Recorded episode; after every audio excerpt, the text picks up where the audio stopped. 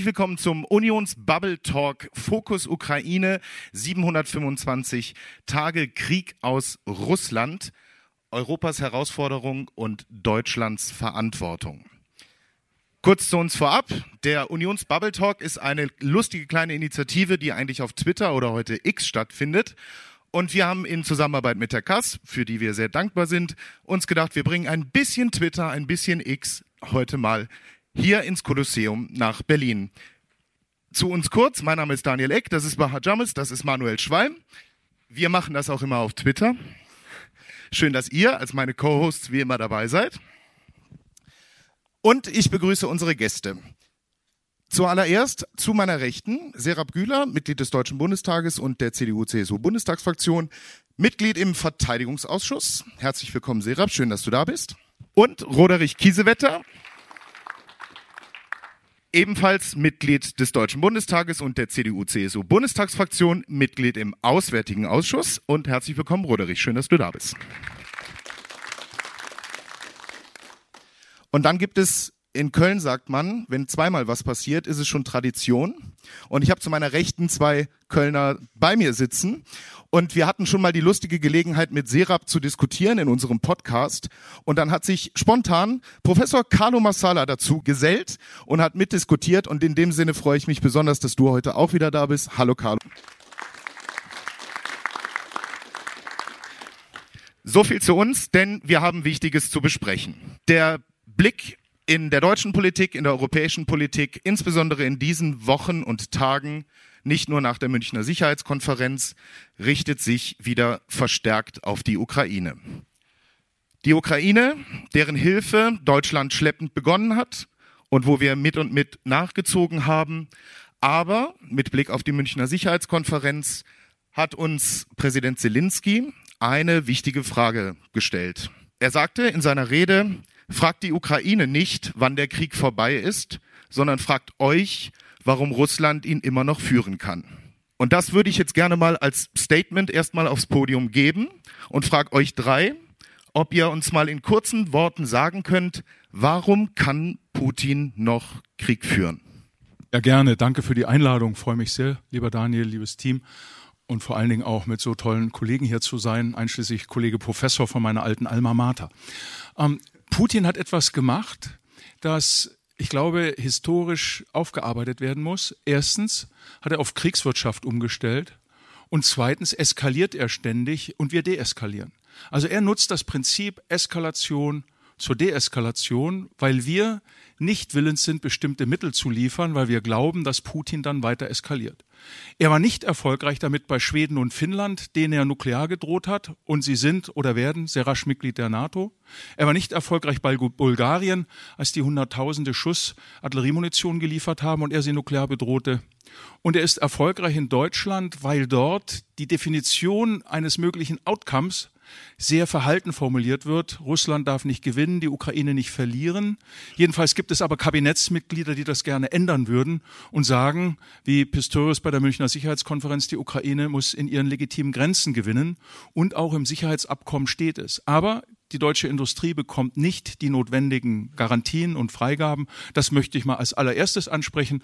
Und ich will nur noch mal hervorheben, Putin ist auf der Erfolgstour, vor allen Dingen, weil er eskaliert und weiß, wie wir reagieren, nämlich mit Selbstabschreckung. Und er hat seine Industrie umgestellt, um die nächsten Jahre auch sich vorzubereiten für eine Ausweitung des Krieges. Und das ist es, worum es geht, um eine Ausweitung des Krieges in einer Allianz mit China, Russland, Iran und Nordkorea knüpft mal einfach an, auch an der Münchner Sicherheitskonferenz. Wir wissen, wie sie begonnen hat mit dem Tod Nawalnys, mit der Ankündigung, was natürlich kein Zufall war. So, und jeder, der denkt, das sei ein Zufall oder ein natürlicher Tod, der kommt immer noch aus der naiven Blase nicht raus oder will tatsächlich naiv sein. Und insofern ist das wichtig, das hier nochmal zu unterstreichen, weil es immer noch Stimmen gibt, die sagen, wir müssen mit Putin verhandeln. Und jemand, der diesen Schritt im Rahmen dieser Konferenz ganz bewusst gesetzt hat. Der, der sagt auch auf der anderen Seite, ihr könnt mich mal, ich mache, was ich will. Und da muss man sich die Frage stellen, kann man mit diesem Menschen tatsächlich verhandeln? Also wirklich geht in die Richtung derjenigen, die immer noch an diesem, ja, an diesem Glauben festhalten. Reicht jetzt so langsam mit dem Krieg. Wir müssen verhandeln. Gibt auch jene, die das am ersten Tag schon gesagt haben, wir äh, dürfen keinen Krieg gegen Russland führen oder dürfen diesen Krieg nicht unterstützen. Das Zweite ist, was Soderich gesagt hat, um das nochmal zu unterstreichen. Er setzt nicht nur auf Kriegswirtschaft und gibt einen gibt ungefähr ein Drittel seines Haushaltes für die Verteidigung aus. Da muss man sich die Frage stellen, macht er das tatsächlich nur für die Ukraine? Also in Anführungsstrichen nur für die Ukraine. Was folgt danach? Und ich glaube, das ist die zweite Naivität, in der wir uns nach wie vor finden, zu denken, wenn die Verhand wenn die, wenn wir jetzt mit der, die Ukrainer dazu überreden, endlich Verhandlungen einzugehen, als sei die Ukraine übrigens dran schuld, völliger Humbug, dann hat das Ganze auch ein Ende. Putin will mehr. Und ich glaube, das ist bei uns in vielen Köpfen nach wie vor nicht angekommen. Plus dieses Momentum, was mal durchaus da war, dass man vor Putin schreckt oder sagt, okay, er möchte, er möchte mehr. Es geht hier nicht nur um die Ukraine, es geht auch um unsere eigene Sicherheit, es geht um unsere eigene Verteidigung, es geht um unsere eigene Freiheit. Dass ähm, dass dieses Momentum immer kleiner wird, weil die Menschen merken, okay, wir befinden uns jetzt in wenigen Tagen im zweiten Jahr des Krieges und haben das alles irgendwie mit Energiekrise und so überwunden, reicht doch jetzt langsam mal. Und ich glaube, da befinden wir uns einfach in einem Irrglauben. Plus, man kann ja gleich näher drauf eingehen, all die Fragen, was passiert ab November in den USA. Ich gehöre jetzt zu den Letzten, die sagen, der ist schon gewählt. Aber wir brauchen eine Strategie und wir brauchen ebenso auch eine Strategie, wenn Trump nicht gewählt werden sollte, weil die USA das Outsourcen unserer Sicherheit, unserer Verteidigung auf Dauer eben, egal mit welchem Präsidenten, nicht funktioniert. Und ich glaube, das sind alles Dinge, über die wir jetzt echt offen sprechen müssen, um deutlich zu machen, auch wenn Putin morgen nicht mehr da sein sollte, wer garantiert uns denn, dass der nächste Aggressor nicht um die Ecke kommt, dass der nächste nicht unsere Sicherheit und unsere Verteidigung bedroht? Insofern müssen wir in der Lage sein, nicht nur Antworten darauf zu geben, jetzt auch Strategien zu entwickeln und schnell vieles umzusetzen, wie eben Kapazitäten in der Rüstungsindustrie auch hochzufahren. Mir bleibt eigentlich nicht viel hinzuzufügen. Ich will das in, in, in, in ein paar Sätzen komprimieren also Russland kann diesen Krieg noch immer führen, glaube ich, zuallererst, weil ganz, ganz viele nicht begriffen haben, was das eigentlich für ein Krieg ist. Nämlich einer, der von Anfang an weit über die Ukraine hinausreichte. Und aus diesem Nichtverständnis, was das eigentlich im Kern für ein Krieg ist, resultierte auch lange Zeit, vielleicht sogar bis heute, dass man keine Strategie hatte. Also keine Strategie sozusagen, wie man mit dieser Aggression umgeht. Und wir haben ja gesehen, dass wir, ähm, wenn ich sage wir, meine ich damit sozusagen alle, nicht nur die Bundesrepublik Deutschland, aber dass wir immer nur geliefert haben, also A, dass wir immer nur so viel geliefert haben, dass die Ukraine in der Lage war, sich zu verteidigen, aber nicht sozusagen äh, Russland wirklich entscheidende, als Konzeption entscheidende Niederlagen beizubringen. Dass sie es dann nachher in der ersten Gegenoffensive auch gemacht haben, war eigentlich so nicht die Intention von Lieferungen. Ähm, und dass letzten Endes wir halt immer darauf gesetzt haben, dass es einen Ausgleich mit Russland gibt und lange Zeit nicht verstanden haben, dass es mit Russland keinen Ausgleich gibt.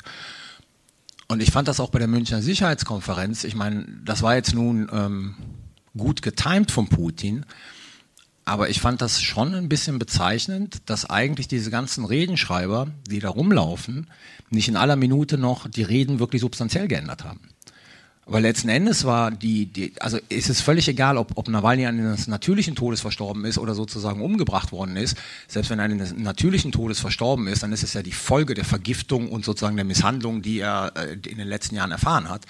Aber das ist ja letzten Endes der, das ist nochmal ein Mittelfinger ausgestreckt an die Staaten der Rammstein-Konferenz. An dem Tag, an dem und wie gesagt, jetzt auch unabhängig, was man von dem Inhalt hält, aber an dem Tag, an dem das Sicherheitsabkommen in Frankreich und in Berlin unterzeichnet wurde, an dem Tag, an dem die Münchner Sicherheitskonferenz ohne Beteiligung der Russen stattfindet, wird diese Nachricht lanciert. Und es ist klar, Putin befindet sich nicht nur im Krieg mit der Ukraine. Putin befindet sich, er sagt es auch immer selber, Putin befindet sich im Krieg mit dem kollektiven Westen. Und das haben wir noch mal nicht verstanden. Und deswegen haben wir noch immer keine Strategie, wie wir damit umgehen sollen.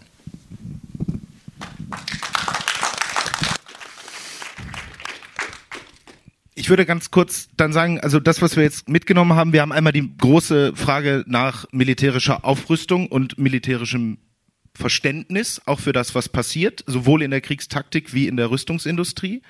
Und ich glaube, was du noch stärker herausgestellt hast, ist wirklich die Mentalitätsfrage. Also ob wir auch sowohl in der Politik als auch in der Gesellschaft so weit sind, dass wir verstanden haben, wovor wir eigentlich stehen. Oder wenn man es ja mal ganz deutlich sagen will, vor welcher Wand wir eigentlich da stehen und noch keine Leiter gefunden haben, da drüber zu klettern. Und ich glaube, das können wir an der Stelle vielleicht an der Stelle wirklich zweiteilen, dass wir einerseits sagen, wir gucken uns zunächst mal in Deutschland die Frage nach Rüstung und gesellschaftlicher Entwicklung und politischer Verantwortung dafür, was das auch gesellschaftlich heißt, an und schauen uns dann an, wohin müssen wir es eigentlich entwickeln, wenn wir auf die europäische Ebene gucken. Baha. Danke dir. Ich würde gerne noch mal zwei Fragen an die Kollegen richten, die vor Ort waren. Ich war ja selber nicht da. Äh, zwei Sachen sind mir im Kopf geblieben. Das eine war eine Analyse, die ich heute früh gelesen habe. Auf den Bühnen herrschte Zuversicht und in den Gesprächen dahinter eher Ratlosigkeit oder Unsicherheit. War das auch euer Eindruck? Hat man das letztendlich, gab es auf den Bühnen ein anderes Verhalten als das, was es tatsächlich in den Gesprächen zwischen den Akteuren gab? Und das Zweite ist, äh, mit Blick auf Daniels Kommentar gerade, was mir auch hängen geblieben ist in den letzten Tagen, ist diese Aussage, ohne Sicherheit ist alles nichts oder alles andere nichts. Gab es ja zwei Formulierungen, Kanzler, Vizekanzler, Verteidigungsminister das sind ja erstmal nur Worte, aber mich würde tatsächlich interessieren, kamen diese Worte auch vor Ort an, bevor wir darüber reden, was das konkret für uns hier politisch bedeutet? Ich weiß nicht, wer die Frage aufnehmen will oder beide Fragen. Also was Sie, jetzt haben wir natürlich, zumindest ich, nicht alle auf der Bühne wahrgenommen, aber ich gebe mal das Beispiel Zelensky. Man hat schon einen weiterhin kämpferischen, aber wirklich ermüdeten Präsidenten auf der Bühne wahrgenommen und der fast flehentlich vor allem den Westen gebeten hat, sein Land nicht im Stich zu lassen. Um das mal so zusammenzufassen. Und ich habe die Stimmung insgesamt als sehr trüb und düster wahrgenommen. Vielleicht auch im direkten Vergleich zum letzten Jahr. Da war so eine Aufbruchstimmung, so ein, wir stehen oder die Ukraine steht kurz vor der Gegenoffensive und das wird dieses Jahr mit guten Nachrichten, also ne, das Jahr wird mit guten Nachrichten äh, enden oder der, der, der Sommer die Gegenoffensive. Und das war dieses Mal, fand ich zumindest, habe ich so wahrgenommen, schon anders.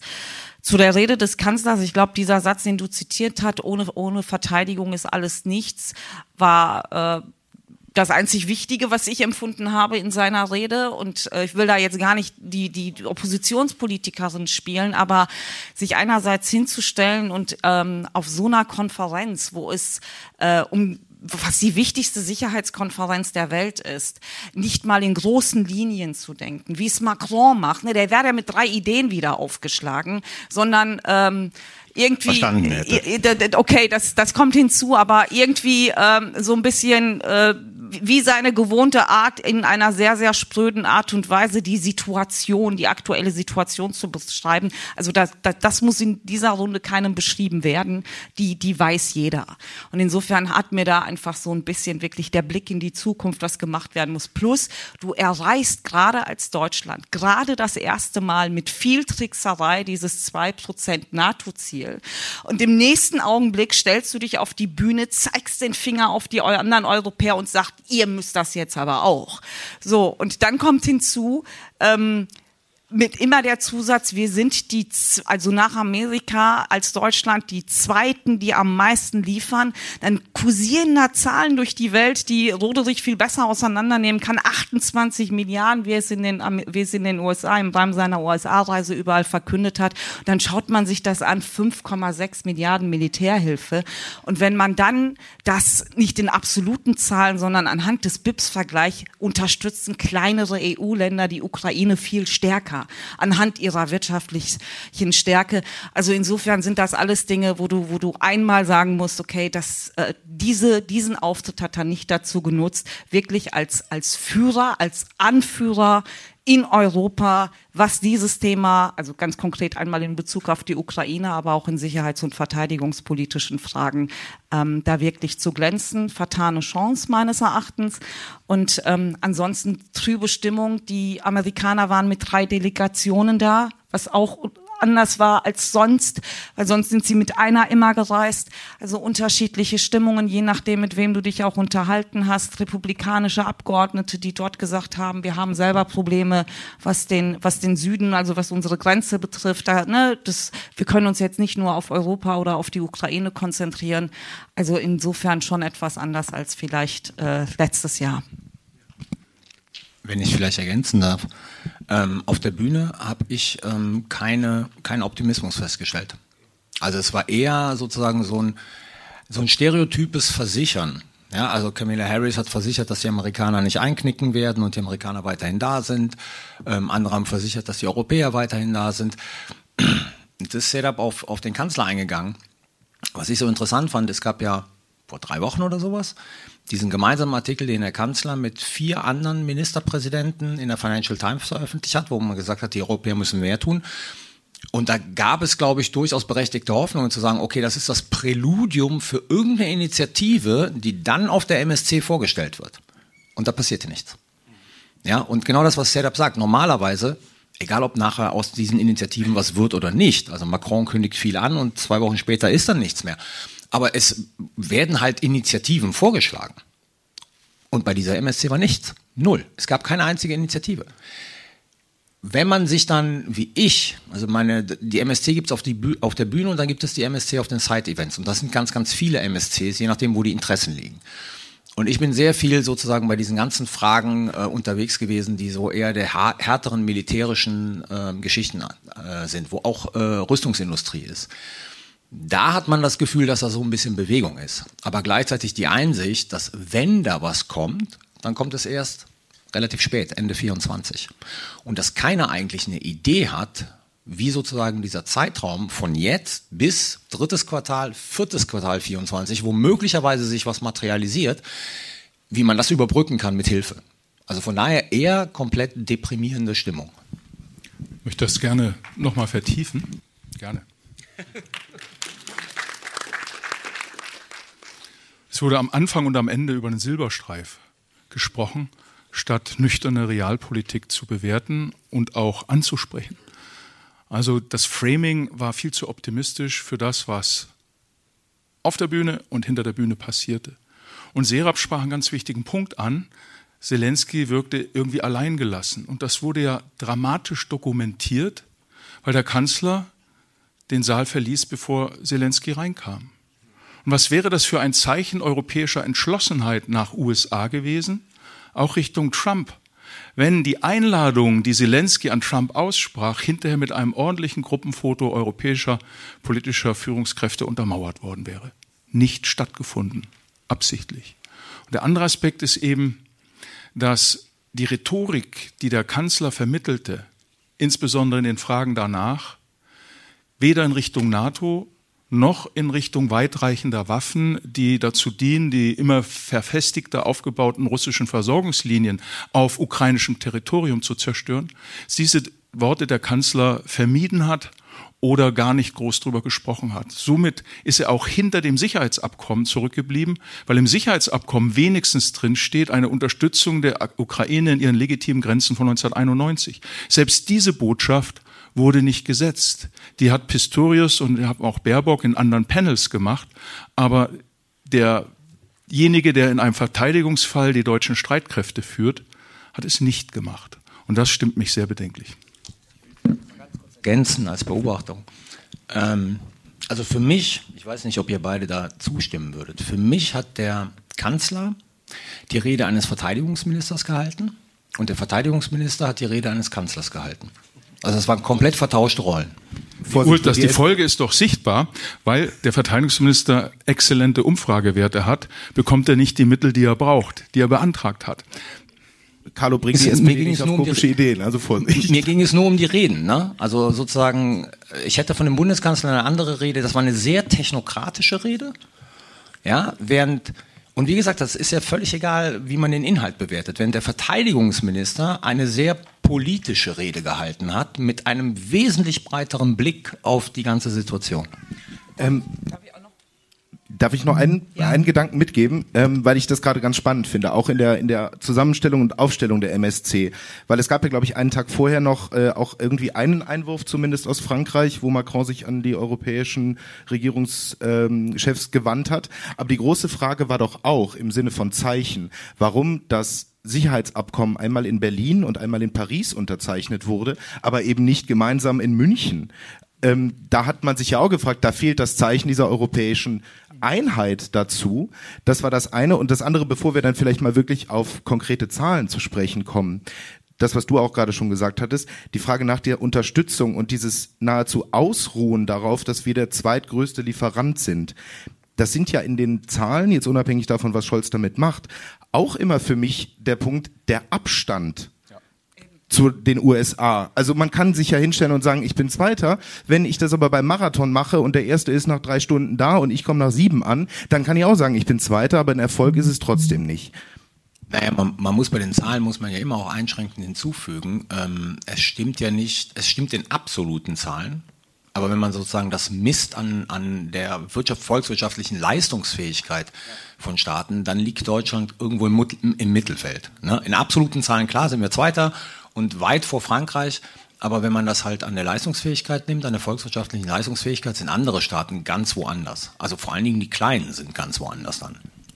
Also absolute Zahlen. 44 Milliarden die USA, also nur militärische Hilfe, ohne die humanitäre. 5,6 Deutschland. Das ist der Abstand und wir sind Zweiter in absoluten Zahlen. Aber lass mich noch, lass mich noch ganz kurz einmal zurück zum, zum, zum Kanzler zumindest die Panels, die ich mitbekommen habe, derjenige, der am leidenschaftlichsten für die Ukraine und auch am leidenschaftlichsten deutlich gemacht hat, wieso das gerade so wichtig ist, dass wir sie weiterhin unterstützen, dass Amerika die Ukraine weiterhin unterstützen muss, war für mich der britische Außenminister. Also von all denen, die ich mitbekommen habe, Cameron, der auch Richtung Amerikaner gesagt hat, es ist für euch genauso wichtig, dass ihr weiterhin im Boot bleibt.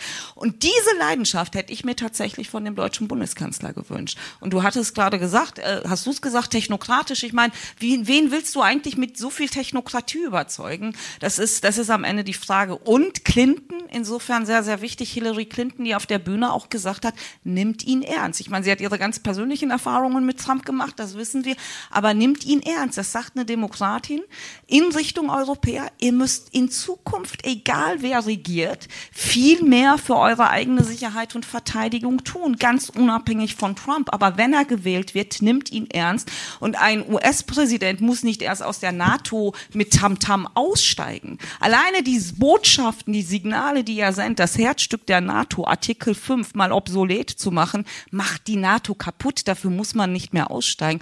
Ich glaube, das sind so Dinge, die, die schon wichtig waren als Botschaften, also nochmal auch von Demokraten selbst aus den USA. Ähm, aber ob das bei bei, gerade, gerade bei vielen Vertretern aus Deutschland tatsächlich angekommen ist, dem Verteidigungsminister will man da jetzt mal ganz klar ausklammern. Das ist halt die große Frage, die am Ende übrig bleibt um das an der Stelle abzuschließen, dass Scholz mit Sicherheit nicht der empathiegeladenste Redner ist, das wissen wir jetzt auch schon seit mindestens zwei Jahren. Allerdings ist das ja für den Bereich, wie wir eigentlich die gesellschaftliche Motivation beibehalten, dass auch Politiker uns mitnehmen auf dem Weg der Unterstützung, wie das andere Staaten machen. Und da würde ich das Wort gerne kurz an Manuel geben, weil du dich mit den Verteilungen in Europa etwas auseinandergesetzt hast. Das ist ja noch die Frage, die dazukommt. Wir brauchen ja irgendjemanden, der mal motiviert, der uns ja für die nächsten 10, 15, 20 Jahre auch mal sagt, es wird Einschnitte geben. Wir werden mehr für Sicherheit, Rüstung etc. ausgeben. Und vor dieser Botschaft versteckt sich ja noch jeder. Manuel. Genau, vielen Dank, Daniel. Ähm wir haben ja jetzt festgestellt, wir haben eine, also es ist eine europäische ähm, Herausforderung, vor der wir stehen. Und ich würde gerne noch eine weitere Dimension hinzufügen zu dem, was wir gerade schon gesagt haben, zu absoluten Werten und relativen Werten, nämlich zur Geografie. Wo wird denn relativ gesehen viel für die Rüstung ausgegeben? Wir sehen das, je näher wir an der Ostfront sind, an der Ostflanke, nicht Ostfront, ähm, desto, desto, desto höher sind die, desto höher sind die Ausgaben. Es wird sportlich zu schneiden. ist, desto höher sind die, sind die Ausgaben, äh, sind die, sind die Ausgaben der, der NATO-Staaten, die dort sind. Und je weiter wir nach Mittel, Westeuropa, in den mediterranen Raum, desto geringer werden sie. Also da sehe ich, da ist schon mal gar kein Verständnis dafür, dass wir hier eine gesamteuropäische Aufgabe zu lösen haben. Und das wäre ja die Aufgabe jetzt einer MSC gewesen, da reinzugehen. Und der zweite Punkt ist, wenn wir uns anschauen, äh, im Bündnis insgesamt, wo steht denn da die europäischen NATO-Staaten mit ihren Ausgaben? Ich glaube, wir sind da bei 2080 in der Verteilung, ja, typische Pareto-Verteilung, ähm, also außerhalb USA, Kanada ähm, und andere, die geben viel aus und wir in Europa wenig. Da müsste man eigentlich wirklich mal einen großen Wurf einsetzen.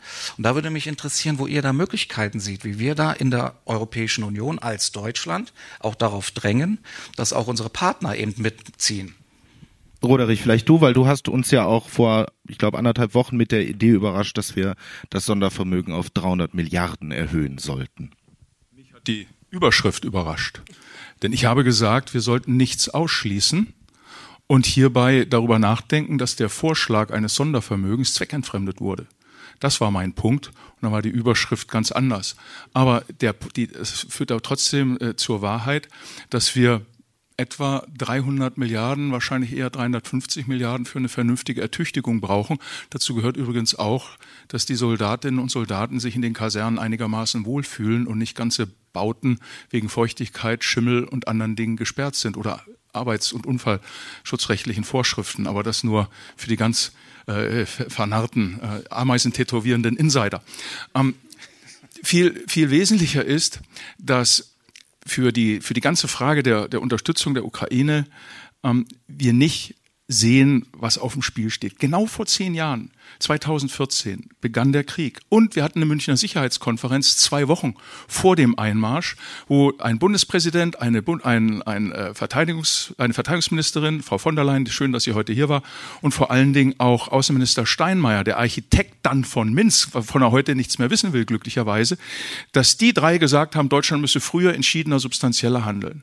Und dann gab es eine ganze Reihe Reden und es gab auch äh, die Vorbereitung des Weißbuchs, also von 2014 bis 2016 waren wir in Deutschland so weit. Und dann ist man wieder eingeschlafen, nachdem das Weißbuch nicht fortgesetzt wurde, obwohl man äh, ganze Strukturen geschaffen hat, die das Weißbuch erneuern sollten, fortsetzen sollten. Du warst ja da auch sehr intensiv beteiligt. Jedenfalls sind wir da eingeschlafen.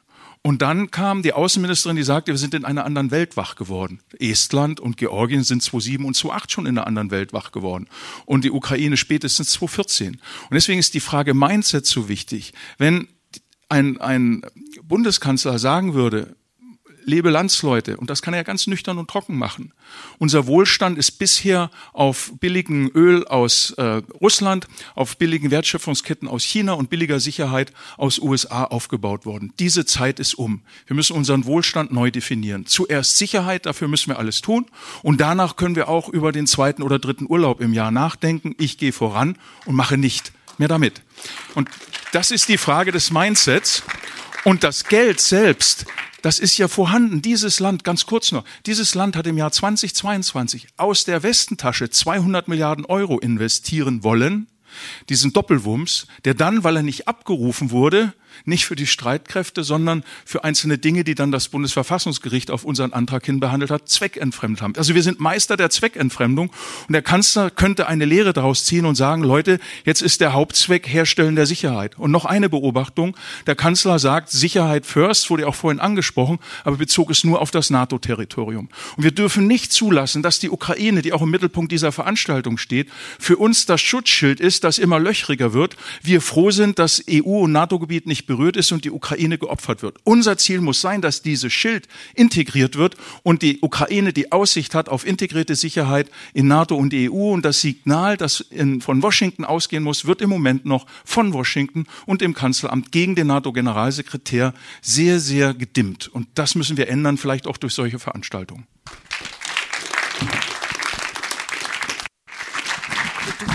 Ich wollte nur ganz kurz ähm, zu diesen ganzen Fragen, wie kriegen wir das hin? Im Prinzip gibt es zwei Möglichkeiten.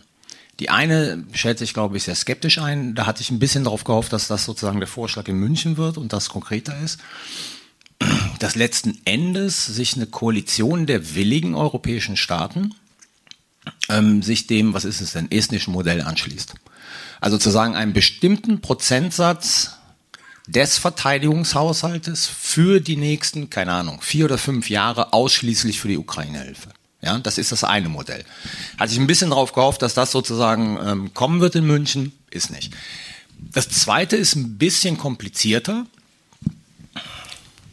weil man dazu eine Vertragsänderung vornehmen muss.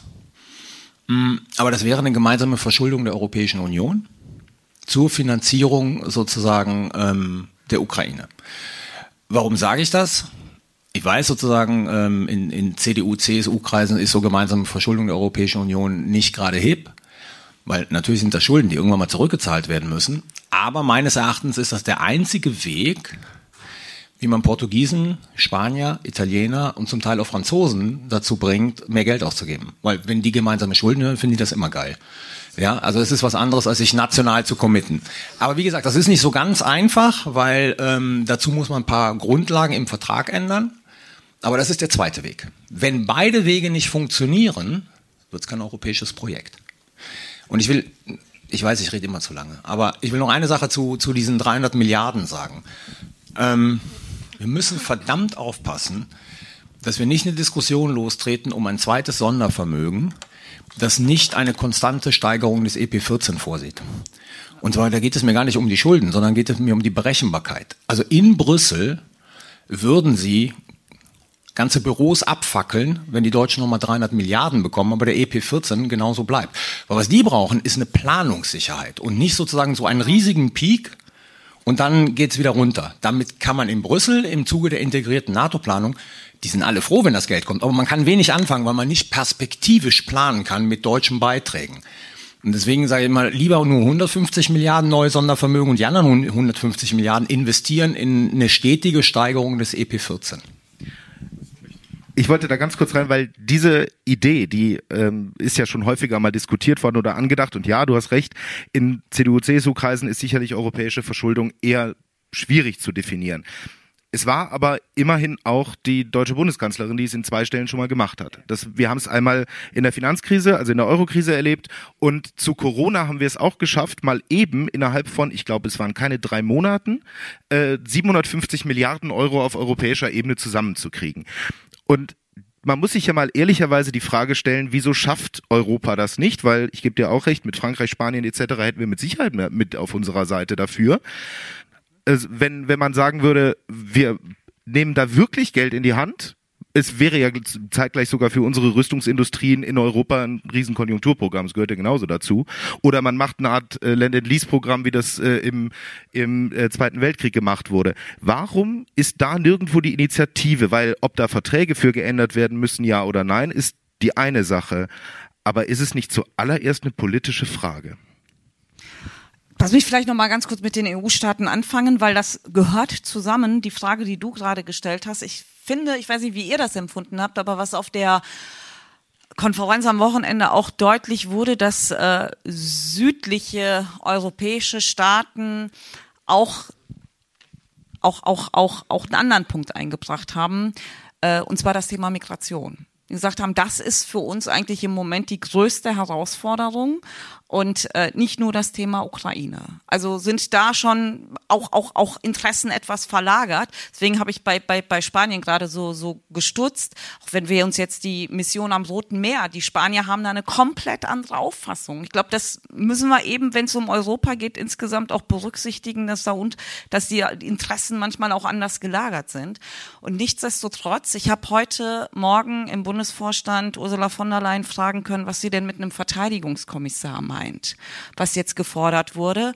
Und die Antwort hat mir sehr, sehr gut gefallen, weil es geht hauptsächlich wirklich um die Rüstungsindustrie. Es geht um jemanden, der eine gemeinsame Rüstungspolitik aufbaut in der Europäischen Union, gemeinsame Projekte anstößt und nicht um alles, alle militärischen Fragen, die nach wie vor die einzelnen Mitgliedstaaten einzeln entscheiden sollen. Und das ist auch gut, das ist beruhigend. Aber das brauchen wir eben tatsächlich nicht nur, was ein EU EU-Fonds betrifft, sondern auch tatsächlich Projekte zu koordinieren. Das ist das, das ist das eine. Das zweite vielleicht noch, jetzt gibt ja einige, die sich hinstellen und sagen, ho, ho, ho, alle Militärexperten haben sich geirrt, die haben gesagt, Ukraine kann diesen Krieg gewinnen und wir sehen, das äh, läuft jetzt überhaupt nicht. Die, die, die, die, die, die, die Antwort, die, die man wirklich darauf geben muss, ist, vielleicht wäre die Ukraine auch in der Gegenoffensive äh, erfolgreicher gewesen, wenn wir in der Lage gewesen wären, schneller zu entscheiden, schneller zu liefern, schneller auch Dinge zu liefern, die die Ukraine braucht.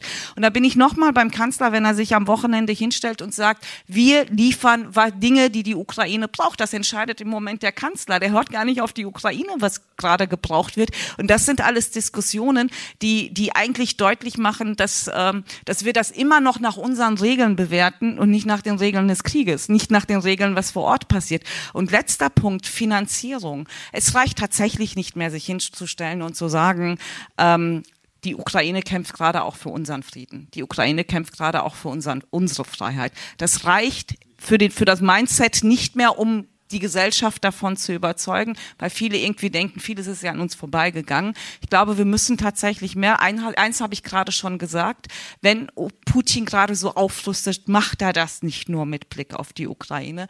Und das Zweite, viele von uns waren ja schon mal in der Ukraine, äh, äh, jetzt nach Kriegsbeginn. Roderich noch vor kurzem, ich war letztes Jahr im Sommer da. Und wenn man sich dann anschaut, die zerstörten Schulen, die zerstörten Krankenhäuser, da muss man ganz klar sagen, wenn du möchtest, dass deine Schule, über die du gerade beklagst, weil das wird ja immer so gegenübergestellt, unsere Schulen, die nicht funktionieren, kaputte Schultoiletten etc., ihr kennt alle die Beispiele und ihr wollt mehr in Waffen investieren. Die Schule, damit sie da noch steht, müssen wir in Waffen und Aufrüstung und Abrüstung in, äh, äh, investieren, weil die Schulen in der Ukraine, gerade im Osten der Ukraine, die stehen nicht mehr. So, und das sind Dinge, die, glaube ich, jetzt auch in der Kommunikation extrem, extrem wichtig sind, damit wir eben Menschen mitnehmen können, wenn es um Verteidigungsausgaben geht. Um da deutlich zu machen, die müssen wir erhöhen. Und da gibt es ja unterschiedliche Berechnungen von 75 Milliarden bis 100 Milliarden ab 2027 was relativierend einfügen, weil das sind heute Zahlen, die rausgekommen sind vom Zentrum für Militärgeschichte und sozialwissenschaftliche Forschung. Ähm, leicht rückgängig vom letzten zu diesem Jahr, aber die Aufrüstung der russischen Streitkräfte ist eine Bedrohung für die Sicherheit Deutschlands, 62 Prozent. Die Außen- und Sicherheitspolitik Russlands ist eine Bedrohung für die Sicherheit Deutschlands, 64 Prozent. Das militärische Vorgehen Russlands in der Ukraine bedroht die Sicherheit Deutschlands, 61 Prozent. Also das heißt, eine Mehrzahl der deutschen Bevölkerung, wie gesagt, es gibt einen leichten Rückgang, das muss man sagen, von, von letztem zu diesem Jahr, der bewegt sich so im 2%-Bereich, aber eine Mehrheit der Deutschen sieht in dem russischen Vorgehen in der Ukraine und generell in der russischen Verteidigungs- und Außenpolitik eine direkte Bedrohung für die Bundesrepublik Deutschland.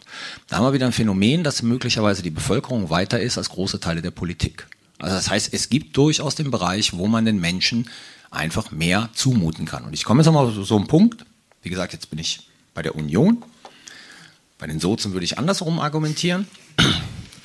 Wenn es zu schwarz wird, gehe ich ein bisschen nach rot. Wenn es zu rot wird, gehe ich nach schwarz. Wissenschaft ist unabhängig. Genau.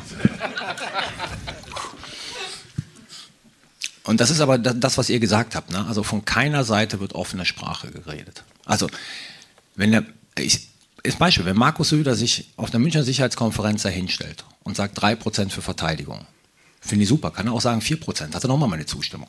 Gleichzeitig weiß ich, dass die CSU für die Einhaltung der Schuldenbremse ist. Dann halte ich es für eine verdammte Pflicht auch zu sagen, wo kriege ich die Kohle her? Ja, also ich kann ja mit beidem leben, Einhaltung der Schuldenbremse und erhöhte Verteidigungsausgaben, aber da muss ich ganz einfach auch Klartext reden und sagen, deswegen müssen wir an der und der Stelle sparen oder weiß der Teufel umschichten. Und das gilt genauso für andere Politiker, sozusagen von der SPD oder von, von der FDP. Ähm, ich glaube, die Bevölkerung kann das verstehen, wenn man nur klar mit ihr kommuniziert, wenn man das vernünftig erklärt, begründet, ja. Aber so sind wir alle in diesem, in dieser Twilight Zone, dass alle wissen, dass wir mehr ausgeben müssen, aber keiner sozusagen den Mumm hat zu sagen, wenn man die Schuldenbremse einhält, ne? Kann, dass keiner den Mumm hat zu sagen, woher soll die Kohle eigentlich kommen? Und das, glaube ich, merken die Leute, dass das dann eher eine Verarsche ist. Entschuldigung, wenn ich das so sage. Ja, ich will aber zur Ehrenrettung der Union was sagen. Wir haben einen Vorschlag gemacht, ähm, als ich 2009 in den Bundestag kam, hatten wir 1,1 Millionen Menschen in Hartz IV, die zwischen 18 und 30 waren. Heuer haben wir im Bürgergeld zwischen 18 und 30 2,2 Millionen Menschen. Die Zahlen sind vom Dezember. Oder das heißt, sind vom Januar.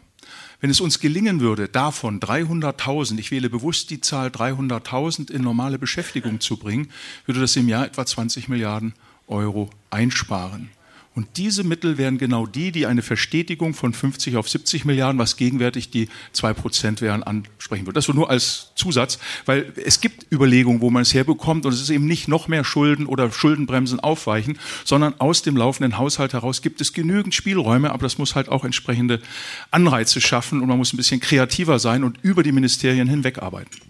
Ja, ähm, ich bin sehr dankbar. Tatsächlich beide schon Antworten auf meine Frage gegeben. Gerade vorab die Zahlen hatte ich tatsächlich bei dir heute gelesen von der Bevölkerung.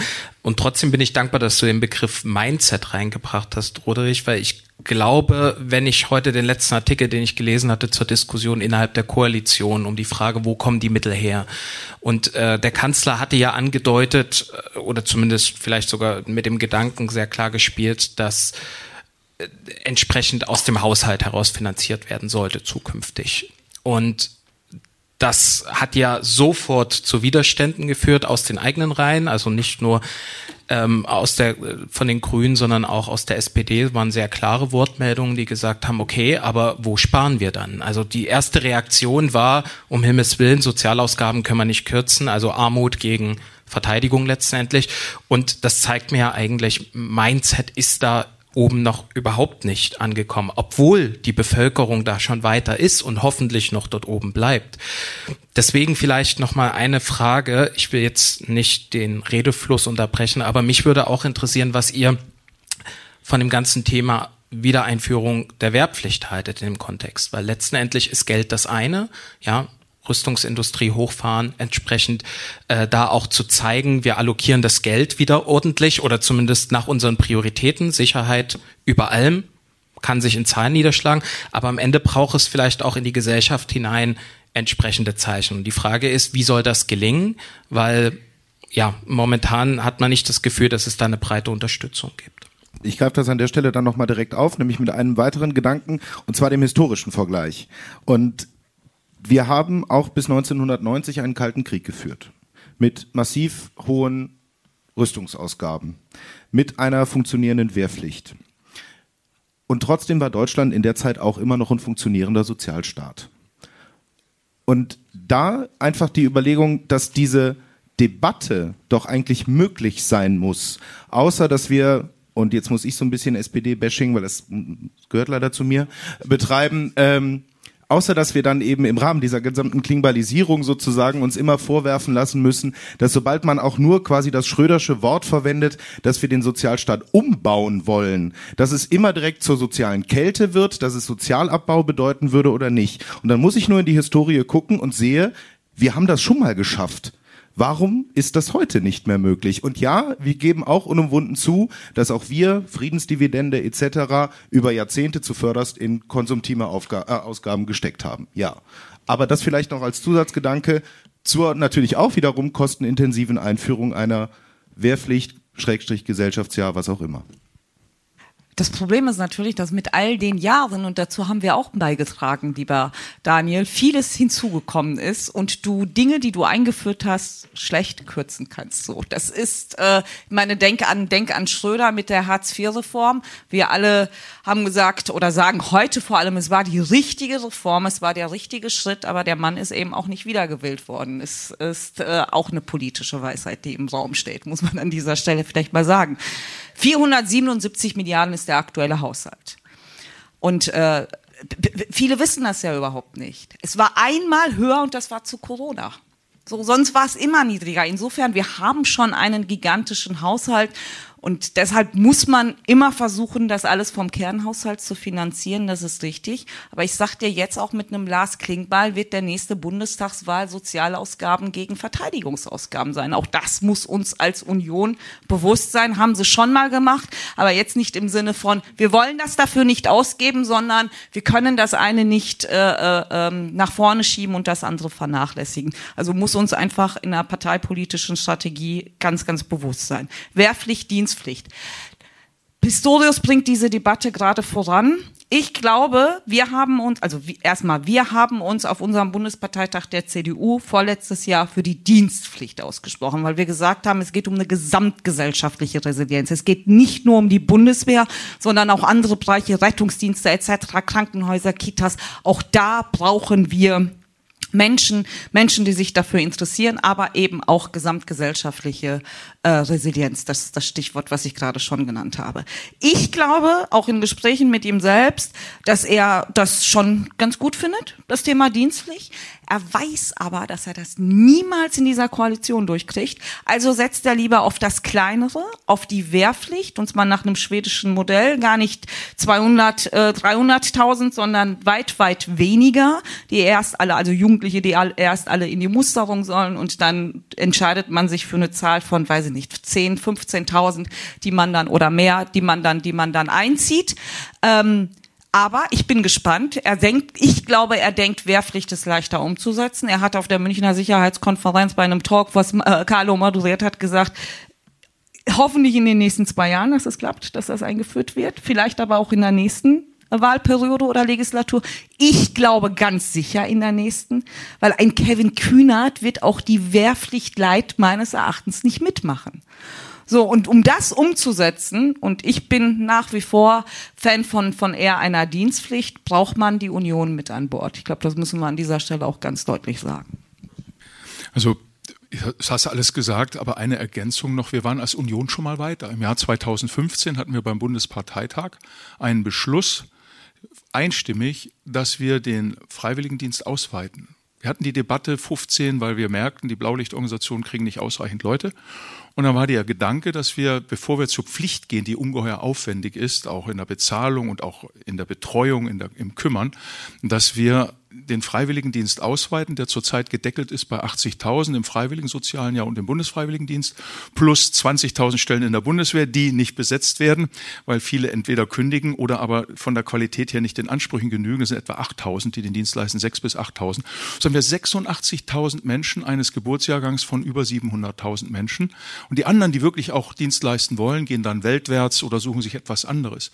Deswegen glaube ich, wäre es klug, mal die Bundesregierung zu fragen, wann sie beabsichtigt, internationalen Sicherheitsstrategie die Frage einer zivilen und militärischen Reserve, also Bevölkerungsschutz, also nicht nur Katastrophenschutz, auch Bevölkerungsschutz aufzugreifen und eine professionelle militärische Reserve. Und dann absolutes Wahlrecht und in der zivilen Reserve, wie Serap sagt, kannst du alles mit abdecken und dann eben auch ein Wahlteil für die Wehrpflicht. Und wenn das am Ende, oder für den Wehrdienst, wenn das am Ende nicht reichen sollte oder die Bedrohungen zunehmen, können wir immer noch aktivieren. Aber Pflicht können wir nur über die Wehrpflicht definieren. Und da glaube ich, sind wir nicht gut beraten, neue Wehrungerechtigkeitsdebatten zu führen. Schwedisches Modell haben wir nicht die Tradition und deswegen deswegen lieber über Freiwilligkeit ausweiten und die Union dann, wenn wir sehen, dass die Freiwilligkeit funktioniert, die ganzen Träger das auch schaffen, dass wir dann für die 30er Jahre die Pflicht vorbereiten, es sei denn, die dramatischen Entwicklungen nehmen zu. Die Ukraine zerfällt, sprach man vorhin über Migration. Und weitere 10, 15 Millionen, so lautet das Szenario, verlassen die Ukraine im Falle eines Scheitern. Dann stehen wir vor ganz anderen Dingen, vor ganz anderen Herausforderungen, weil wir dann auch eine zivile Reserve brauchen, die sich kümmert, um die Flüchtlingslager aufzubauen, die Unterstützung zu leisten. Und wir vergessen in dieser ganzen Debatte, dass wir, und das ist der Punkt für die Union, das ist ja auch Unionstalk, dass wir 25 die nationale Sicherheitsstrategie mit einer Priorisierung versetzen müssen und auch mit Haushaltskosten und dann das, was die FDP verhindert hat und dann hoffentlich nicht verhindert, dass wir eine professionelle zivile und militärische Reserve einpreisen und dann sind wir auf einem guten Weg. Ich will einen Punkt ähm, aufgreifen, den Roderich gerade angesprochen hat, nämlich wenn die Ukraine verliert.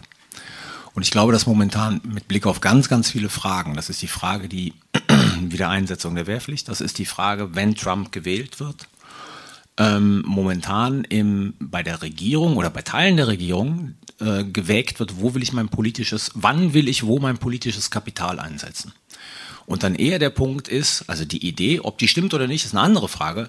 Aber wenn das eintritt, zum Beispiel, dass im November Trump gewählt wird, öffnet sich ein Window of Opportunity, in dem ich mehr Sachen machen kann, als wenn ich die jetzt schon sozusagen äh, anschiebe. Ob das stimmt oder nicht, ist was anderes. Aber ich glaube, das ist das Gedankenspiel. Deswegen haben wir halt so eine Verzögerung bei den Debatten. Ja, und auch um bei der Debatte Wehrpflicht. Ja, Pistorius hat in diesem Talk, den ich mit ihm hatte, ich habe ihn gefragt, also er hat das schwedische Modell erklärt, ich habe ihn gefragt, es liegt ja alles auf dem Tisch. ob er es in dieser Legislaturperiode sozusagen durchbringen will. Und er hat gesagt, er würde es sich wünschen. Kann er natürlich nicht alleine machen, aber ich glaube, das ist genau der Punkt. Es, äh, man, man, die Überlegung ist, wann setze ich wo mein politisches Kapital ein? Und da spekuliert man gerade halt, dass vieles möglich sein wird, ob es stimmt oder nicht, ist eine andere Frage, wenn im November dann plötzlich Trump dann doch Präsident werden sollte. Die die Bemerkung greife ich einfach auf, nämlich die Frage nach dem politischen Kapital. Und weil wir jetzt so langsam auch in die Schlusskurve, wie das immer so schön heißt, gehen und äh, wir natürlich auch von dieser Stelle heute äh, einen kurzen Gruß äh, ins Konrad-Adenauer-Haus schicken und äh, wünschen Ursula von der Leyen als äh, jetzt Spitzenkandidatin oder Spitzenkandidatinsvorschlag, muss man ja noch sagen, bis, zur, bis zum EVP-Kongress äh, an der Spitze der EU-Kommission alles Gute. Wir haben aber jetzt auch erlebt, dass politisches Kapital genutzt wurde, wenn man der Weltberichterstattung glaubt, dass der US-amerikanische Präsident unseren Kanzler angerufen hat und gefragt hat, ob nicht Ursula von der Leyen bitte NATO-Generalsekretärin werden müsse. Und wir haben uns, wir haben ja dann auch auf Twitter eine sehr deutsche Nabelschau erlebt, wo wir uns dann über irgendwelche gelöschten SMS oder sonst irgendwas, äh, Berateraffäre von 2015 unterhalten haben. Da ist für mich aber die Frage gewesen, Mindset. Sind wir wirklich so kleingeistig da noch unterwegs? Und politisches Kapital eines Olaf Scholz, dass er dem amerikanischen Präsident, äh, Präsidenten wirklich sagt, die ist aus der CDU und sie ist äh, zu Russland feindlich und deswegen kann ich das nicht unterstützen. Da war für uns halt die Frage, ist es wirklich möglich, dass der deutsche Bundeskanzler dem amerikanischen Präsidenten einfach sagt, nö, die mag ich nicht, deswegen nein?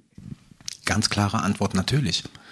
Also ja, und wir sind, äh, ich sag mal, ich glaube, die einzige Ausnahme war in vielen Bereichen Angela Merkel, der es letzten Endes scheißegal war, ob das ein CDU-Mann, Frau, FDP-Mann, Frau, SPD-Mann, Frau ist. Hauptsache sozusagen er, sie war gut und hat in ihrem Sinne agiert. Dann hat sie das unterstützt.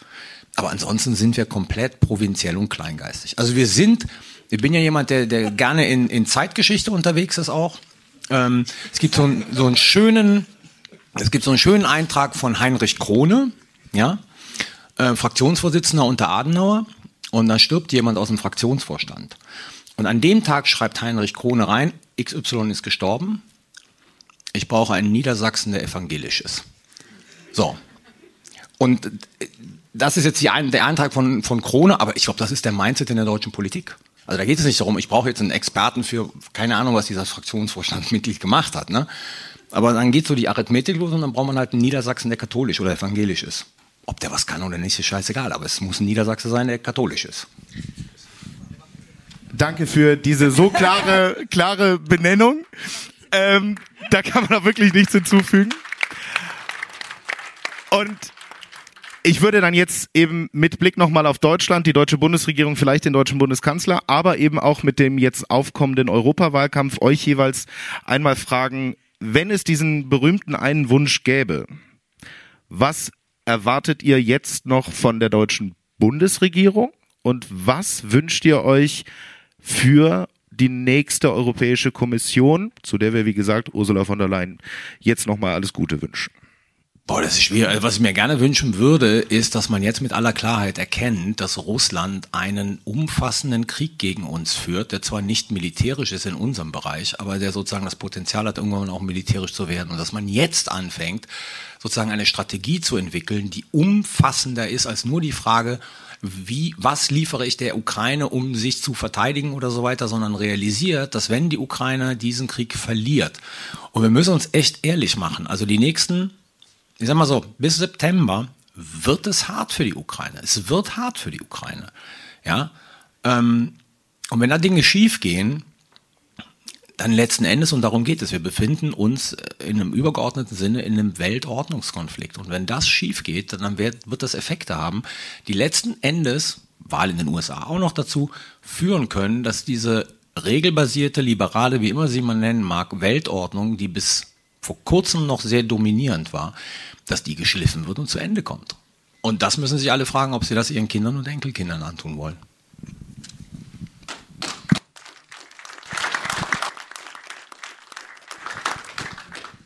Ich fasse das kurz zusammen. Führung tatsächlich. Führung innerhalb der Europäischen Union mit den europäischen Verbündeten, also in Europa, Großbritannien natürlich mit dazu in vielen relevanten Fragen, sicherheitspolitisch ganz klar, aber auch Fragen rund um unsere wirtschaftliche Abhängigkeit, gesundheitliche Abhängigkeit.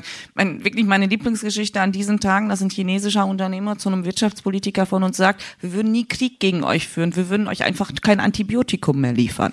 Also sagt, glaube ich, bringt vieles, vieles einfach auf den Punkt, diese kleine, diese kleine Begegnung. Und insofern, dass da jemand mal aufsteht und sagt, ich brauche jetzt meine Verbündeten, ihnen ihren Spielraum lassen, ihnen ihre Möglichkeiten lassen. Und ich glaube, das fängt vor allem mit der echten Aktivierung des Weimarer Dreiecks an. Und insofern dein Beispiel gerade auf der Sicherheits, diese Sicherheitsgarantien zusammen mit Polen vielleicht noch dazu auf der Münchner Sicherheitskonferenz zusammen zu beschließen. Ich meine, das wären Bilder, die durch die Welt gegangen wären. Er hätte wirklich als Leader in Europa glänzen können. Und das hat er völlig, völlig vergeigt. Und ich wünsche mir eine Europawahl, in dem ganz klar ist, dass die demokratische Mitte gewinnt ganz klar, ne? wir, wir in Deutschland als, als Union, aber die EVP weiterhin die stärkste Fraktion bleibt. Und ähm, ich finde die Idee, so wie, wie ich es jetzt heute auch erfahren habe, was dahinter steckt, mit einem äh, Verteidigungskommissar ganz gut in der Hoffnung, dass das dann auch in der Praxis aufgeht und Rüstungsunternehmen, die einerseits staatlich organisiert sind oder eben nicht staatlich, auch in der Lage sind, gemeinsam zusammenarbeiten zu können.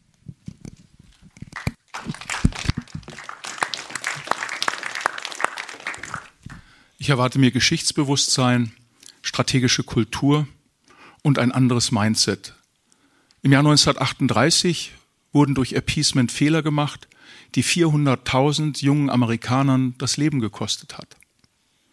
Dass wir begreifen, was auf dem Spiel steht, wie Carlo Masala es andeutete, wenn dieser Krieg sich ausweitet.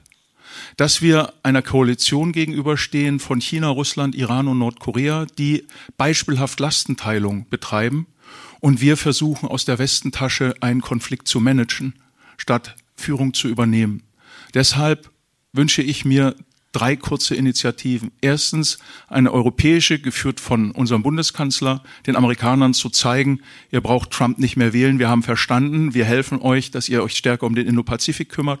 Zweitens klare Perspektive für die Ukraine, dass die Leute, die dort seit 14 Monaten zum Teil, manche auch seit 18 Monaten in den Schützengräben sind, dass deren Familien wissen, jawohl, wir haben eine Perspektive und dass unsere Regierung, ich will einen ganz anderen Punkt machen, der in der öffentlichen Debatte noch keine Rolle spielt, begreift, dass die 20er Jahre auch darin die junge Weimarer Demokratie gescheitert ist, dass Freikorps nicht demilitarisiert und nicht enttraumatisiert wurden und dass wir alles daran setzen müssen, dass die Truppen, die von der Front zurückkommen, egal wie das ausgeht, die Ukraine stabilisieren. Das heißt, ein Wiederaufbauprogramm jetzt bereits für die Ukraine zu initiieren, privates Kapital äh, zu investieren, privates Kapital auch zu überzeugen. Und dazu müssen wir mehr militärisch leisten und die Einzelpläne erhöhen, dauerhaft und vor allen Dingen darüber nachdenken, dass die ukrainische Bevölkerung eine Perspektive in ihrem Land braucht. Wenn das die Bundesregierung vor den Europawahlen kapiert hat und vor dem NATO-Gipfel das Signal nach Washington sendet, dann sehe ich den Silberstreif. Ansonsten nicht.